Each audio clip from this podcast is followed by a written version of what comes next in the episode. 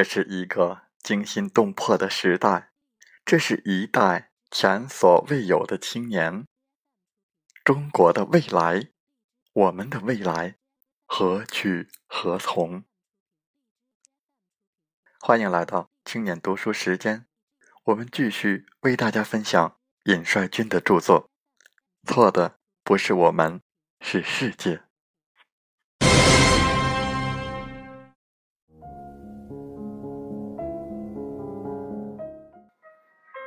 旋转门和说客，仅只是国会议员的一门生意，他们还有更多的生意。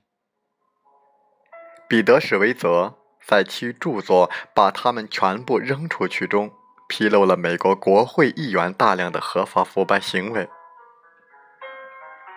国会议员可以利用自己手中掌握的内幕消息大发横财。比如金融危机救市前夕，掌握内部消息的议员就可以大量买某只股票或者是股指期货；就是政策出台后就可以发大财。议员也可以低价购买大公司的原始股，而后获得收益，这相当于大公司变相给议员送礼。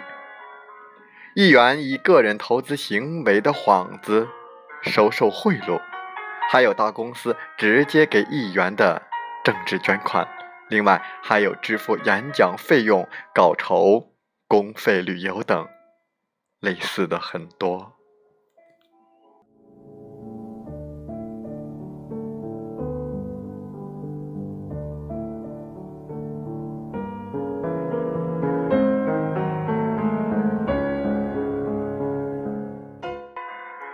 华盛顿州的前众议员布莱恩·贝德尔是一个另类。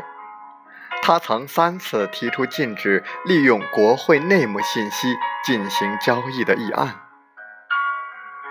一直到他最后一次提案，贝尔德才争取到一次众议院听证会机会，让他及一些专家向议员同僚们论证这个法案的必要性和重要性。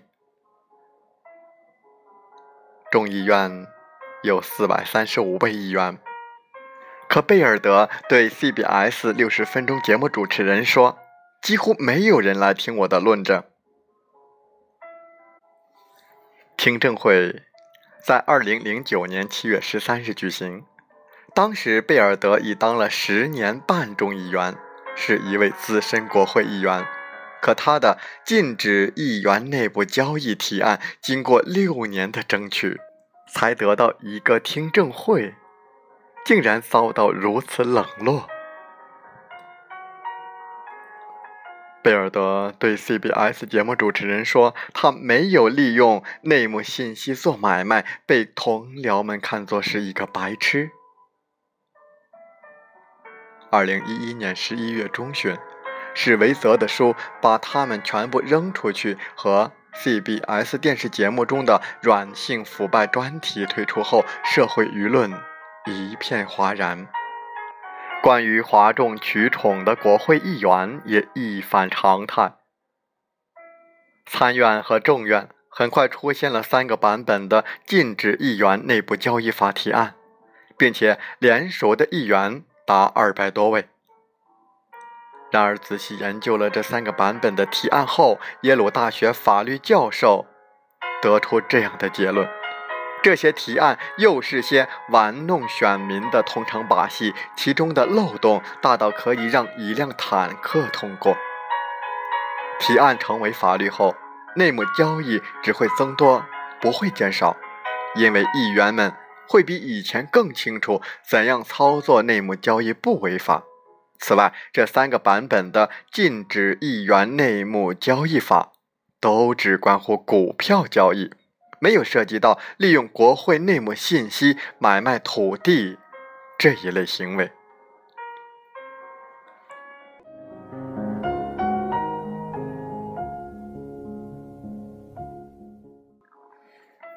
在应用内部信息进行交易时。对待国会议员和普通公众是双重标准，是两套不同的法律。普通公民必须遵守的法律更为严苛，而国会议员却可以合法腐败。前几年的玛莎·史多华案件就是一个例证。玛莎·史多华得到内幕消息说，有一家制药公司的抗癌新药未获得美国食品药品监督管理局审批，公司股价有可能下跌。该公司的负责人正在出空其股票，史都华因此卖掉了该公司股票，避免了四万五千六百七十三美元的损失。为此，史都华被判五个月的监禁，罚款二十二点五万美元，差不多是五倍于他通过内幕交易避免的损失。要知道，玛莎·史都华既不是该制药公司的管理层，也不是其员工。毫无疑问，国会议员利用内幕交易的行为，其性质和危害程度远远超过玛莎·史都华案。但是，国会议员却完全能够使自己的行为合法。国会的新提案甚至使得国会议员可以利用手中的权力为自己。